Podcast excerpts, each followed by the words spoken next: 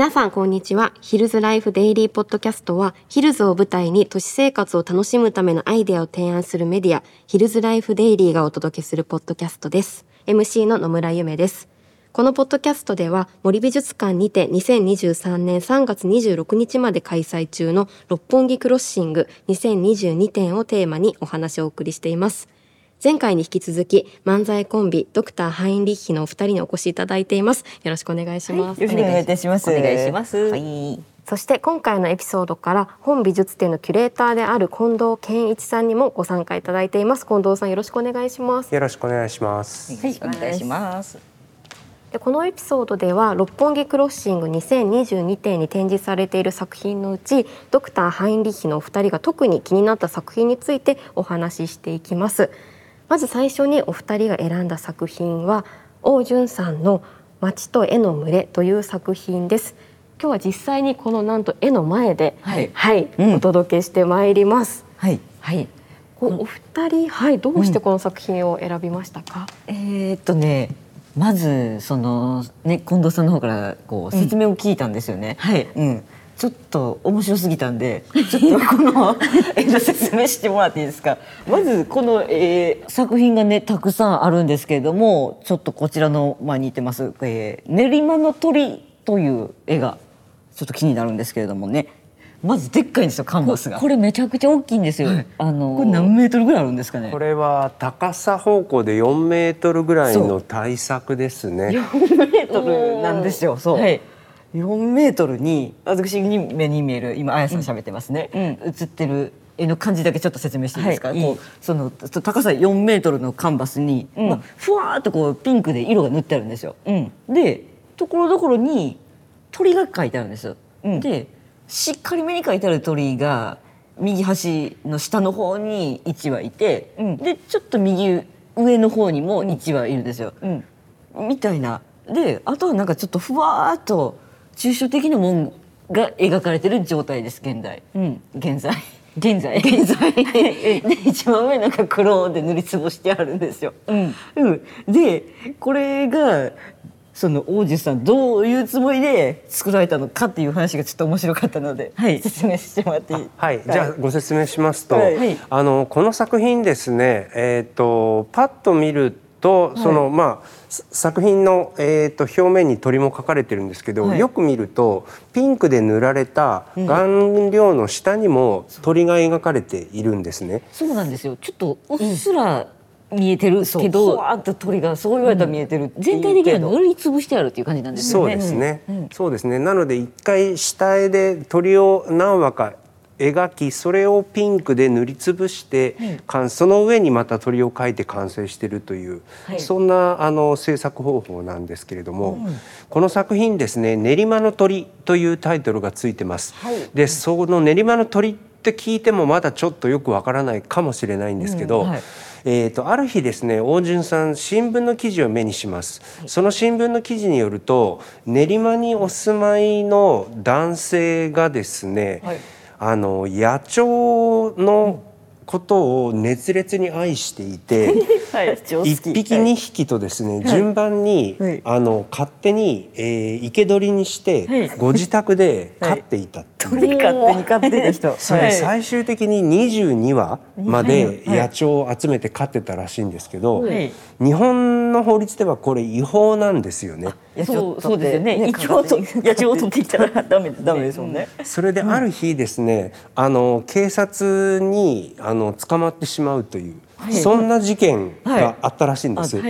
でその新聞の記事を目にされて、あの大順さんこの野鳥に囲まれた生活というのが、その男性にとっては楽園だったのかもしれないなっていう、そんなことを考えながら、はいこの作品を書かれたというふうに聞いております。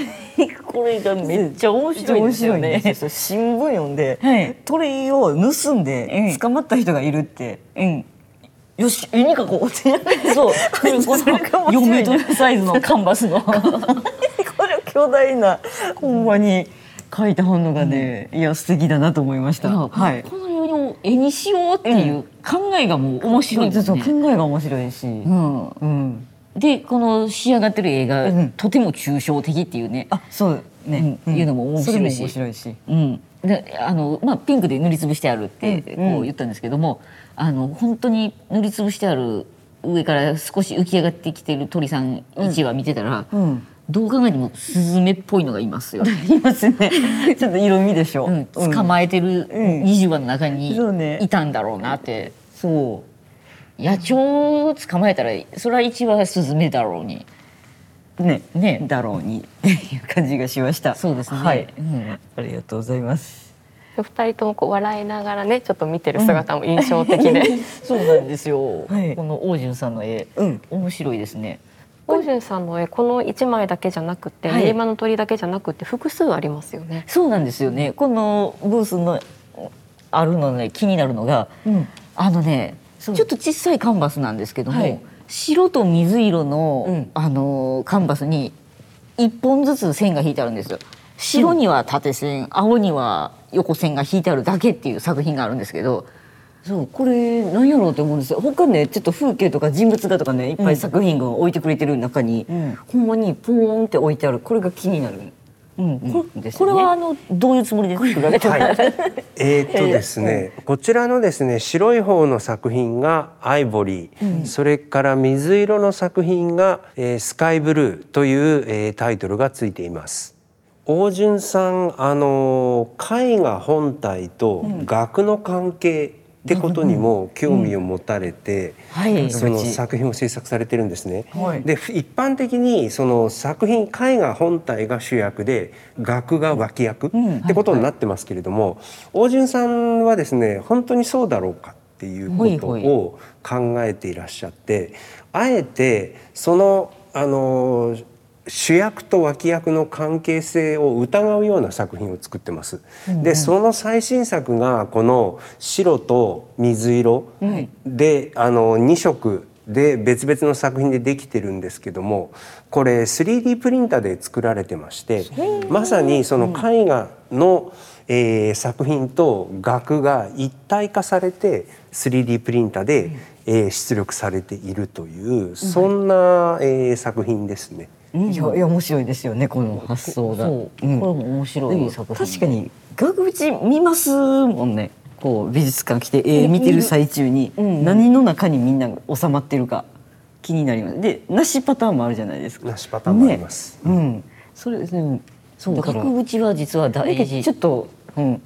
わからんでもないわって思う感覚というか、うんそうですね。それでこれ 3D プリンターなので、その厳密に言うと絵画本体と額が一体化してるというか区別なく出力されてるわけなんですよね。はい。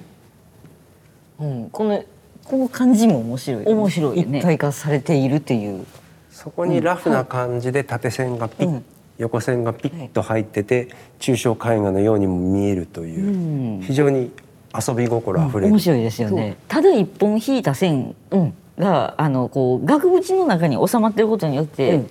作品になりますもんね。うん、なんかそれがねそういうつもりで。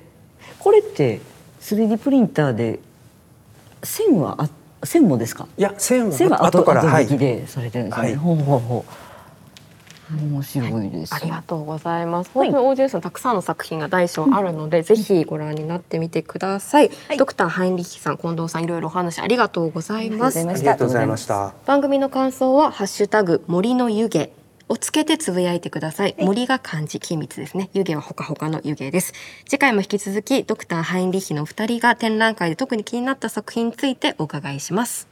また今回ヒルズライフデイリーの公式ツイッターをフォローしてハッシュタグ森の湯気をつけて番組の感想をつぶやいてくださった方の中から抽選で六本木クロッシング2022点のペアチケットをプレゼントします。詳しくは概要欄をご覧ください。